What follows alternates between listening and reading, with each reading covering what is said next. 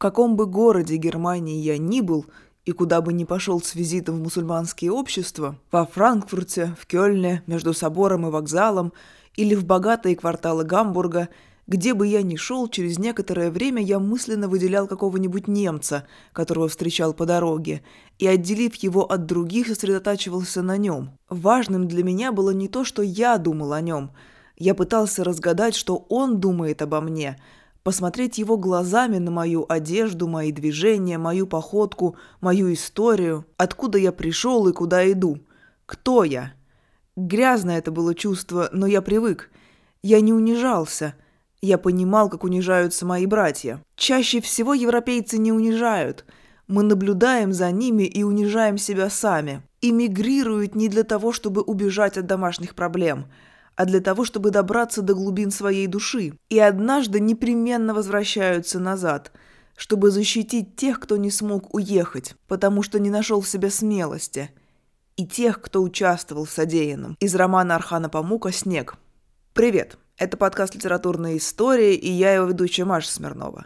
Сезон, посвященный писательской эмиграции, близится к завершению. Все эти недели и даже уже месяцы – мы с вами говорили практически исключительно об изгнанниках из России, советской и дореволюционной. Финальной точкой этого сезона будет выпуск уже о современной литературной иммиграции, которая происходит буквально в наши дни, на наших глазах. Но прежде чем этот эпизод записывать, я хочу немного отвести взгляд от нашей многострадальной родины и рассказать о том, как писатели из других стран становились изгнанниками. На фоне каких исторических событий это происходило, как оценивалось их положение международным сообществом, как это влияло на их карьеру, в конце концов. Я понимаю, что соблазн сконцентрироваться только на нашей стране и признать ее самой плохой и кровожадной по отношению к своей интеллигенции очень велик. И отчасти такие обвинения вполне справедливы. Существует действительно не то чтобы очень много государств, которые бы преследовали писателей, поэтов, режиссеров, ученых с таким же энтузиазмом и жестокостью, как в СССР.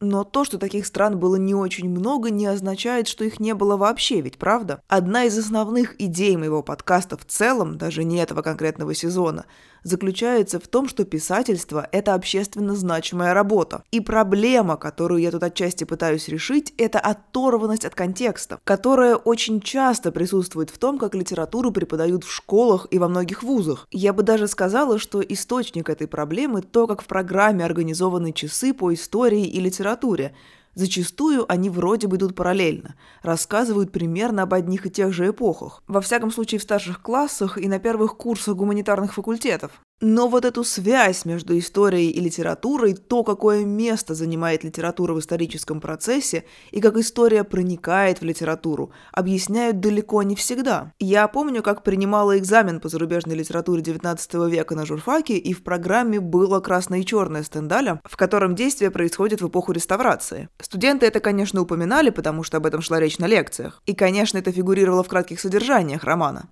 Но, наверное, процентов 90 из них сыпались на вопросе, а что такое эпоха реставрации? Реставрировали-то что? Я их за это не винила и оценки не снижала в основном, хотя там были в том числе довольно смешные ответы. От людей, которые понимали реставрацию буквально, как реставрацию архитектурного наследия. Но ситуация в целом, конечно, очень показательная. Если что, реставрировали тогда французскую монархию. А точнее, власть династии Бурбонов после правления Наполеона но это на всякий случай. Гонение на писателей как раз то явление, которое подчеркивает, насколько важную роль они играют в обществе. И речь не обязательно идет о тех, кто одновременно является спикером, лидером мнений, какой-то большой публичной персоной, вроде, я не знаю, Дмитрия Быкова. Он в последние почти два года с удовольствием ходит по разнообразным ток-шоу и подкастам. Даже просто фиксируя то, что происходит в стране и мире, обрабатывая это в художественной форме, писатели часто становятся для власти крайне неудобными фигурами. И власть это делает все, чтобы выдавить их из страны. Ну или они бегут сами под влиянием войны, смены политического режима, установления диктатуры. Обо всем этом мы сегодня с вами и будем говорить,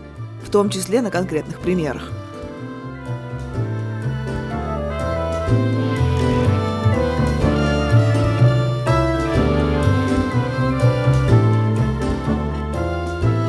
На протяжении этого сезона мы с вами в основном говорили о временах более или менее близких к нашей эпохе. И это логично. Изгнание писателей и поэтов стало массовым явлением скорее в 20 веке, который еще называют веком диктатур. Но на самом деле оно берет свое начало еще в античные времена. Ну, например, изгнанником был знаменитый древнеримский поэт Овидий. В восьмом году нашей эры император Октавиан Август сослал его в город Томы, который находился на территории современной Румынии – в Древнем Риме ссылка была серьезным наказанием, но историки до сих пор спорят, почему Овидия такому наказанию подвергли. Одна из версий гласит, что это произошло на фоне политики восстановления нравов, которую император Август проводил. Она включала в себя брачные реформы, наказания за измены и ограничения на владение роскошью. В общем, шла борьба за, так сказать, традиционные ценности, но древнеримского образца. Творчество Овидия было чересчур фривольным, но при этом очень популярным, за что он и поплатился. Впрочем, существует и другая версия, согласно которой Овидий был как-то связан с Юлией-младшей, внучкой Августа. То ли он был сам замечен в порочащей связи с ней, так сказать, то на самом деле маловероятно, потому что он уже был довольно пожилым по тем меркам. То ли он помогал ей встречаться с любовником, то ли видел, как она это делает и покрывал ее. Короче, мнения разнятся, но в любом случае Овидия отправили в изгнание, которое было для него очень продуктивным. Именно в ссылке он доработал свою великую поэму «Метаморфозы», и там она приобрела тот вид, в котором мы ее знаем сейчас. С другой стороны, в ссылке он в итоге и умер, хотя мог бы жить при дворе, в почете. Другой пример относится к более поздним годам, точнее к эпохе позднего средневековья. Речь идет о Данте Алигьере, поэте, мыслителе, создателе знаменитой божественной комедии. Данте родился во Флоренции, откуда и был изгнан в 1302 году. Вы, возможно, из курса истории помните, что было такое противостояние гвельфов и гибелинов, двух политических течений, группировок, которые существовали в Италии Италии в 12-16 веках. Я не буду вдаваться в детали их разногласий, но если коротко, то суть заключалась в том, что гвельфы выступали за ограничение полномочий императора и усиление власти Папы Римского, а гибелины были как раз на стороне императора. Данте был не только поэтом, но и, как бы сейчас сказали, общественно-политическим деятелем, и в этом противостоянии он присоединился к гвельфам. Поначалу этот выбор оказался удачным, потому что гвельфы стали доминировать на политической арене,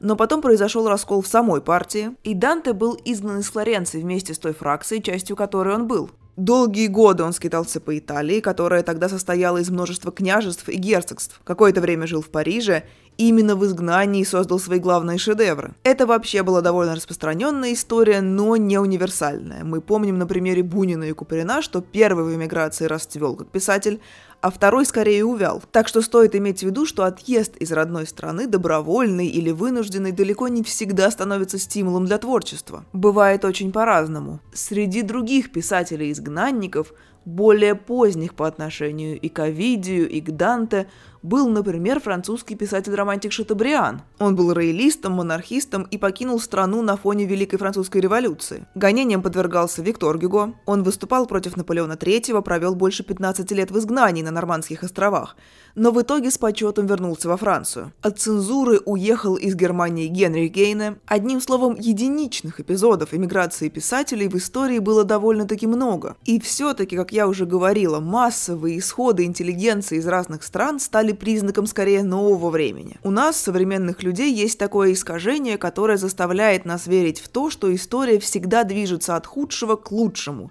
и мир становится более цивилизованным. Одна из причин этого кроется в том, что мы ориентируемся на технологический прогресс, который действительно движется строго в определенном направлении, вперед. У нас появляются все новые медицинские технологии, которые позволяют лечить смертельно опасные заболевания. Продолжительность жизни увеличивается, мы лучше питаемся, у нас более богатый выбор развлечений и технологий, которые облегчают ведение быта, ну и так далее – и неудивительно, что нам в итоге кажется, что история в целом развивается именно по такому пути. От варварства к цивилизации, от жестокости и насилия к толерантности и сотрудничеству. Собственно, конец истории по Фрэнсису Фукуяме, он как раз примерно об этом. Вот только мы забываем, что на смену очень развитой римской цивилизации пришло довольно дикое средневековье. А массовое уничтожение десятков тысяч людей в ходе военных действий стало обычным явлением как раз-таки в 20 веке с применением более современного оружия.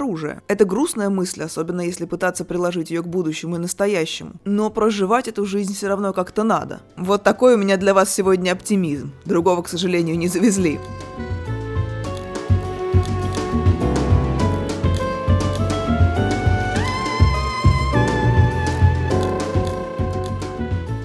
Если говорить о причинах, по которым писатели эмигрировали из разных стран в прошлом столетии, и насколько это возможно отойти от опыта нашего государства, то можно назвать несколько ключевых событий, повлиявших на, скажем так, перемещение интеллигенции по миру. В первую очередь речь, конечно, идет о приходе к власти национал-социалистов в Германии. Кажется, во втором сезоне мы с вами говорили о книге Хорста Крюгера «Разрушенный дом. Моя юность при Гитлере». Из нее складывается впечатление, что большая часть обычных немцев то ли реально не понимали, то ли не хотели понимать, какую политику проводит гитлеровское правительство, какими методами оно пользуется, чем чревата жизнь при таком режиме. Но писатели, поэты, журналисты, конечно, в основном понимали, куда дует ветер, и какой им в скором времени придется делать выбор. Пытаться сохранить жизнь и честь, уехав, или служить Гитлеру. И многие выбрали первое. Существует даже такой отдельный термин – эксиль-литератур. Надеюсь, я произношу это слово правильно, потому что мои знания немецкого ограничиваются названиями пары кебабных в Берлине. Писатели, которых к этому направлению относят, покидали Германию, Австрию и другие территории, которые оказывались под властью национал-социалистов в период с 1933 по 1945 год. Особенно важным в этом смысле стал год 1938 год накануне начала Второй мировой войны, когда в нацистской Германии отменили свободу прессы и ввели суровую цензуру. Разумеется, свою роль сыграла и начавшая уже разворачиваться трагедия Холокоста. Многие из писателей, покидавших Германию и подчиненные ей территории, были еврейского происхождения. Кошмарность ситуации для многих усугублялась тем, что германская цивилизация долгое время считалась одной из самых просвещенных в мире. Немецких и австрийских поэтов и драматургов, композиторов и философов до сих пор называют гениями. Шиллер и Гейне, Бах и Гегель все они оказали на мировую культуру и науку огромное влияние. Но как-то так получилось, что буквально за несколько лет все это перестало иметь значение, и Германия стала страной не мыслителей, а кровожадных варваров. Как это произошло, совершенно не укладывается в голове. Но если вам все-таки интересны какие-то экономические и политические предпосылки, вы можете вернуться к тому эпизоду про Хорста Крюгера, где я обо всем этом рассказываю. Своего рода символом этого процесса стал так называемый праздник костра, костра. Он прошел в Берлине на площади Бабельплац 10 мая 1933 года. Тогда члены студенческого национал-социалистического союза сожгли два десятка тысяч книг, признанных антигерманскими. Под этим определением подразумевались книги, написанные авторами еврейского происхождения, книги зарубежных писателей, книги, в которых фигурировали идеи пацифизма или марксизма. Среди авторов были Стефан Цвейк, Томас и Генрих Манна, Бертольд Брехт, Эрик Кёстнер, Хемингуэй, Джек Лондон и даже Фрейд, хотя казалось бы, при чем тут он. Фрейд, кстати, смог уехать из Вены с женой и дочерью незадолго до начала войны, а вот четверо его сестер попали в гестапо и позже погибли в концлагерях. Томас Ман с семьей уехали еще раньше, в том же 1933 году. Ман тогда уже был лауреатом Нобелевской премии, мировой знаменитостью, и немецкие власти очень хотели его вернуть. Мы уже видели похожую схему в случае с советским правительством, которое предлагало Бунину, Куприну и другим литераторам вернуться в СССР, чтобы укрепить свой авторитет и показать, что ничего такого ужасного там на самом деле не происходит. Но Ман не только не вернулся, а уехал еще дальше, из Швейцарии в США. Немецкое правительство от обиды лишило его гражданства, естественно. В Америке Ман записывал антифашистские речи для немецкой русскоязычных слушателей. Эти записи переправляли в Лондон, откуда можно было вести вещание на Европу. Некоторые из речей Манна распространялись в виде листовок. Их сбрасывали с самолетов над германскими городами. Позже даже вышел сборник, составленный из текстов выступлений Манна. Он называется «Дорогие слушатели». Вы можете при желании найти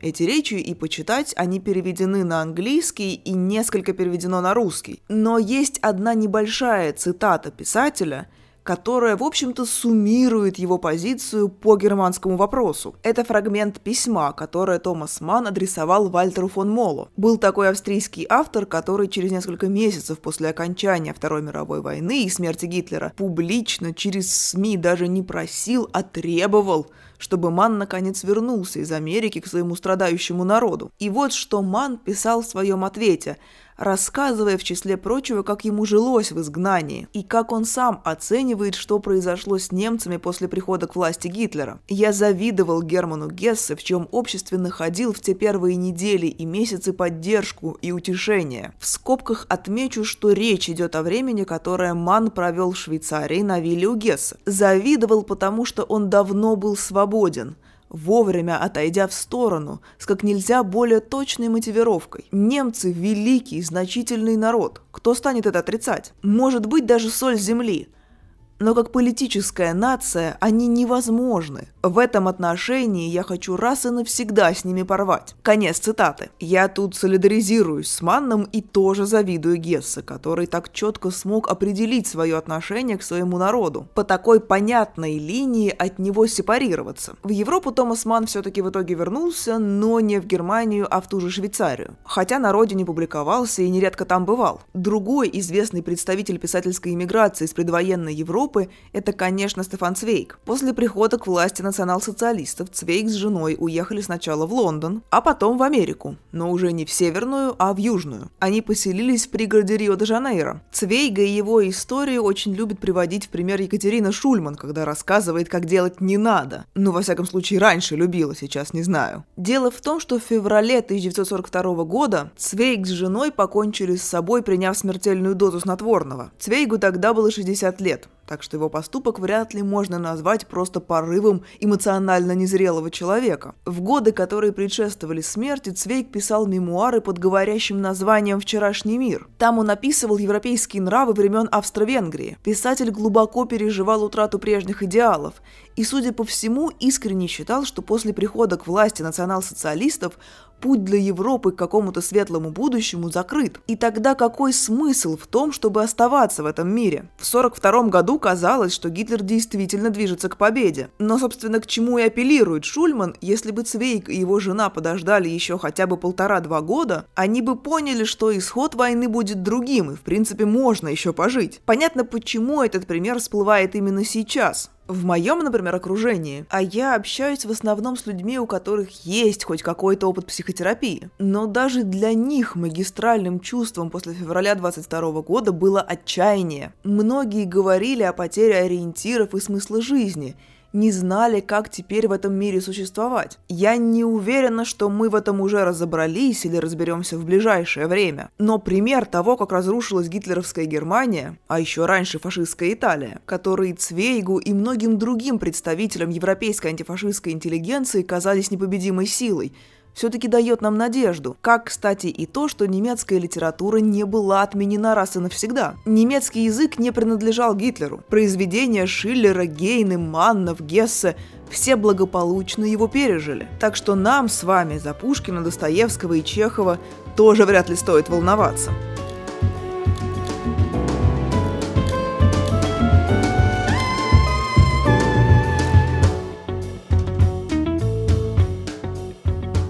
Наше путешествие по людоедским режимам продолжается. Из Германии 30-40-х годов давайте теперь перенесемся в Испанию того же примерно периода. Ну, плюс еще пара десятилетий. В 1936 году в стране начинается гражданская война, в результате которой к власти приходят националисты, и устанавливается диктатура Франсиско Франко, которая просуществует до 1975 года, то есть до его смерти. Если вы хотите подробнее узнать, как разворачивались тогда события и чем все завершилось, от отсылаю вас, разумеется, к книге Александра Баунова «Конец режима». Она заявлена как экскурс в историю того, как закончились три европейские диктатуры – Франко в Испании, Салазара в Португалии и так называемых черных полковников Греции. Но по-хорошему эта книга в первую очередь именно о франкизме. Ему Баунов посвятил, наверное, процентов 70 текста. Португалия и Греция служат скорее фоном, добавляют общеевропейского контекста. Здесь, в Финляндии, у меня есть знакомые испанцы моего примерно возраста, и между 30 и 40 годами. И как-то раз мы вместе большой компанией отмечали в коттедже День летнего солнцестояния. И вместо того, чтобы как нормальные люди выпивать и веселиться, несколько часов провели, сидя на веранде и сравнивая, какой отпечаток на них наложил франкизм, а на нас, соответственно, советская диктатура. Было довольно интересно обнаружить, что у нас с испанцами в этом смысле довольно много общего. Переломным моментом, после которого испанская интеллигенция поняла, что с Франко и его сторонниками она ужится в мире безопасности власти вряд ли сможет, литературоведы часто называют убийство великого поэта Федерико Гарсия Лорки, который принадлежал к так называемому поколению 27 года. Был такой барочный испанский поэт Луис де Гангора, и когда в 1927 году праздновали 300 лет со дня его смерти,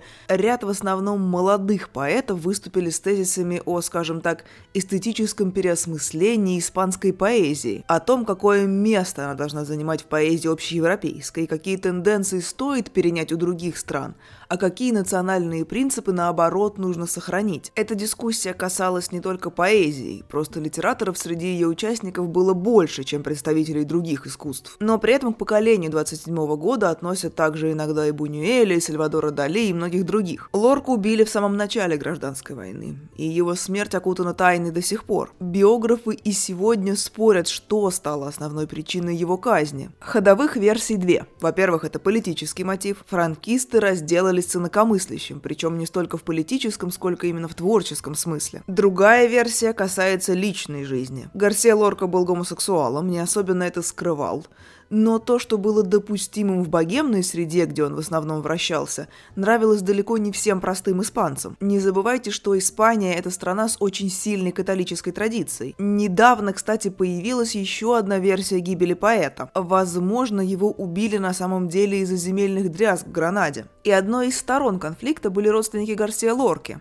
Так или иначе, повторюсь, именно его смерть стала для многих предвестием того, что Испания изменилась – и свободы больше не будет, и из страны нужно бежать. Непосредственно в годы революции Испанию покинуло множество писателей. Список тех, кто это сделал, полон громких имен. Среди них, например, Хуан Рамон Хименес, Нобелевский лауреат, один из крупнейших и важнейших европейских поэтов 20 века. В те же годы бежал Антонио Мачадо, другой поэт, который вместе с Хименесом по сути во многом сформировал испанскую поэзию того периода. Причем с Мачадо получилась очень грустная история, он выступал за республику, но когда она пала и к власти пришли франкисты, Мачадо вместе с другими беженцами вынужден был пешком переходить границу с Францией и буквально через месяц после этого он умер, и похоронен был поэтому не на родине, а в маленьком приграничном городке Кальюр на территории Франции. Собственно, Франция и была первой остановкой на пути испанцев, которые бежали от революции франкизма. Как сегодня для очень многих такой остановкой становятся страны Балтии. Ну, я имею в виду тех, кто бежит из России. Александр Баунов как раз рассказывает в своей книге о том, как многие испанские общественные и политические деятели во Франции дожидались конца режима Франка. Ждать им пришлось, как мы знаем, очень долго. Хотя вот Луис Бунюэль смог приехать в Испанию до смерти Франка, но тогда режим уже худо-бедно готовился к передаче власти. Франко дряхлел, не отличался каким-то особенно крепким здоровьем и уже обдумывал, кто возглавит страну после его смерти. Наследником тогда был назначен принц Хуан Карлос. Как вы наверняка можете предположить, из Португалии от диктатуры Салазара поэты и писатели тоже, конечно, бежали. Но мне тут хочется перенести ваше внимание уже в другую, восточную часть Европы, Европы, где тоже шел процесс исхода интеллигенции из так называемых стран соцлагеря. Польша, Чехословакия, Венгрия, Болгария. Наверное, самое известное имя в ряду тех, кто покинул свою страну из-за несогласий с просоветским правительством, это имя Милана Кундеры. В молодости он симпатизировал социалистам советского образца, но к 60-м в коммунистических идеях разочаровался окончательно и поддержал Пражскую весну. Увы, тогда протест потерпел поражение. Либерализация жизни в стране прекратилась после того, того, как Советский Союз ввел войска в Чехословакию. А ученых, писателей, философов, которые выступали за реформы, начали преследовать. Кундера практически полностью лишился работы, которая соответствовала бы его писательскому и философскому размаху. Какое-то время он зарабатывал на жизнь тем, что вообще писал гороскопы для молодежных журналов. При этом как раз в этот период он создает романы «Шутка» и «Жизнь не здесь», а потом и «Вальс на прощание». Его Кундера задумывал как свою последнюю книгу, после которой ему, как он тогда думал, мол, больше нечего будет сказать читателю. Теперь нам, конечно, очевидно, что Кундера тогда зря себя пытался похоронить как писателя. Он так и не сумел приспособиться к жизни в просоветской Чехословакии и в 1975 году эмигрировал во Францию, где написал невыносимую легкость бытия. Но на самом деле не полностью, а частично он работал над текстом в том числе в Исландии. Он в целом любил в Исландии работать, она как-то его особенно вдохновляла. Во Франции Кундера прожил до самой смерти. До середины 90-х годов он писал на чешском, а потом перешел перешел на французский. Именно на этом языке написаны «Неспешность», «Подлинность» и другие его поздние тексты. И в итоге его иногда называют даже не чешским, а франко-чешским или вообще французским писателем. И да, я знаю, что на русском языке его обычно называют кундерой с ударением на второй слог, а французы вообще говорят кундера, потому что во французском языке ударение падает на последний слог. Но по чешским правилам он Милан Кундера. Хотя, в принципе, мне кажется, что все три варианта имеют право на существование. Такая вариативность как бы подчеркивает, что этот писатель действительно принадлежит к разным культурам, и чешской, и французской, и мировой. Я какое-то время училась у Михаила Абрамовича Штудинера, автора словаря образцового русского ударения. И по его версии, например, по-русски правильно говорить «Ванигут», а не «Вонигут», потому что это фамилия немецкого происхождения. Но поскольку я всегда изучала Вонигута как американского писателя и читала его в основном на английском, то и ударение в его фамилии я ставлю на первый слог. И также по большей части делают мои коллеги-американисты. Как говорится, и что вы нам за это сделаете?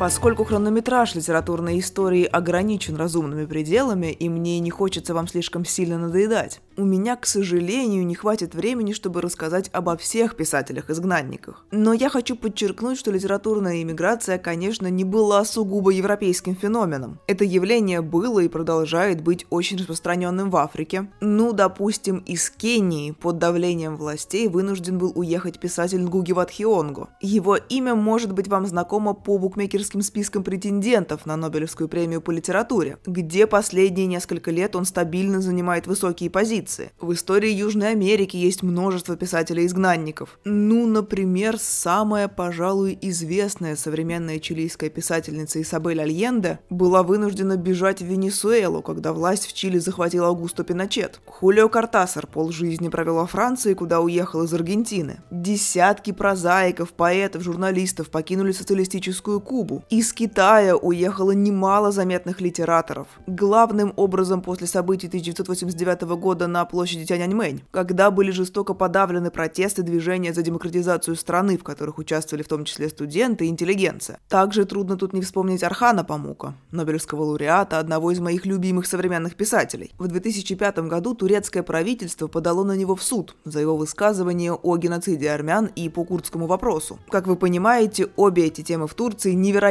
болезненные, а Памук по ним высказывался очень резко и совсем не так, как хотелось бы правительству. Тюрьмы Памук избежал, хотя вынужден был заплатить штраф, но это не самое страшное. Ему начали угрожать турецкие националисты, причем угрожать его здоровью и жизни, и на какое-то время он вынужден был уехать из Турции в США. Впоследствии он достаточно однозначно заявлял в интервью, что не считает себя писателем в изгнании и может в любой момент приехать в Турцию, несмотря даже на такие серьезные разногласия с властями. Но это, мне кажется, вопрос с точки зрения. Изгнание ведь не обязательно должно продолжаться годами и десятилетиями. Пример Архана Памука подтверждает уже довольно очевидный нам факт. И в 21 веке свобода слова и самовыражения во многих странах все еще остается недостижимым идеалом. И закономерным образом от этого страдают в первую очередь те, чья профессия связана со словами больше, чем любая другая. У того же Курта Вонигута есть довольно известная метафора канарейки в шахте. Многим из вас она наверняка знакома, но я на всякий случай все равно ее объясню. В прошлом, когда приборы, которые называются газоанализаторы, еще не были изобретены, шахтеры брали с собой в забой такую маленькую клетку с канарейкой. Так получилось, что эволюция сделала канареек очень чувствительными к метану и угарному газу. Они быстро от него умирают. Если птица погибала или начинала себя странно вести, шахтеры понимали, что нужно нужно покидать шахту как можно быстрее. А если она, как ни в чем не бывало, чирикала и суетилась, это означало, что можно продолжать спокойно работать. Так вот, Воннигуд сравнивает с такими канарейками в шахте писателей – ну и деятелей культуры в более широком смысле. Именно они первыми чувствуют перемены в обществе, которые угрожают правам и свободам людей – и начинают отчаянно сигнализировать об опасности. В сезоне, посвященном тоталитаризму, мы с вами обсуждали роман Маргарет Этвуд «Рассказ служанки». Он был написан задолго до того, как в США отменили действие решения по делу Роу против Уэйда. Ну, то есть фактически аннулировали право на аборт на федеральном уровне и предоставили штатам возможность самостоятельно решать, как на их территории будет работать абортное законодательство. Рассказ служанки был напечатан в 1985 году. Запрет абортов произошел в 2020 1982 вы можете оценить, насколько заранее Этвуд предчувствовала покушение на права и свободы женщин. И вот что интересно. Канарейка кажется такой маленькой, хрупкой птичкой. И стереотипный канонический писатель часто бывает человеком хилым, сутулым, в очках. Он совершенно не производит впечатления кого-то опасного, воинственного, мускулинного. Тем не менее, авторитарные, тоталитарные, диктаторские режимы именно таких людей боятся как огня и делают все, чтобы от них избавиться. Убить, сгноить в тюрьме, изгнать из страны в крайнем случае. В литературе заключена огромная сила – с которой не получается не считаться. И как бы банально это ни звучало, Диктаторы умирают, а авторитарные режимы разваливаются. Но книги остаются. Возможно, эта мысль подарит нам всем хоть какое-то утешение. С вами был подкаст «Литературная история» и я его ведущая Маша Смирнова. В этом выпуске было много имен, а если вы хотите посмотреть на их обладателей, то можете зайти в инстаграм подкаста li.history, там будут выложены дополнительные материалы. Ну или подписаться на телеграм-канал «Литературная история», где можно следить за анонсами. А еще у подкаста есть Patreon, на котором вы можете подписаться на пожертвования. Спасибо всем, кто уже это делает. Ну и как всегда, ставьте оценки, рассказывайте литературные истории друзьям, делитесь выпусками в соцсетях. На второй год существования у подкаста начала довольно стабильно прирастать аудитория, но хочется, конечно, чтобы этот процесс не останавливался. На этой ноте прощаюсь с вами и до встречи через неделю.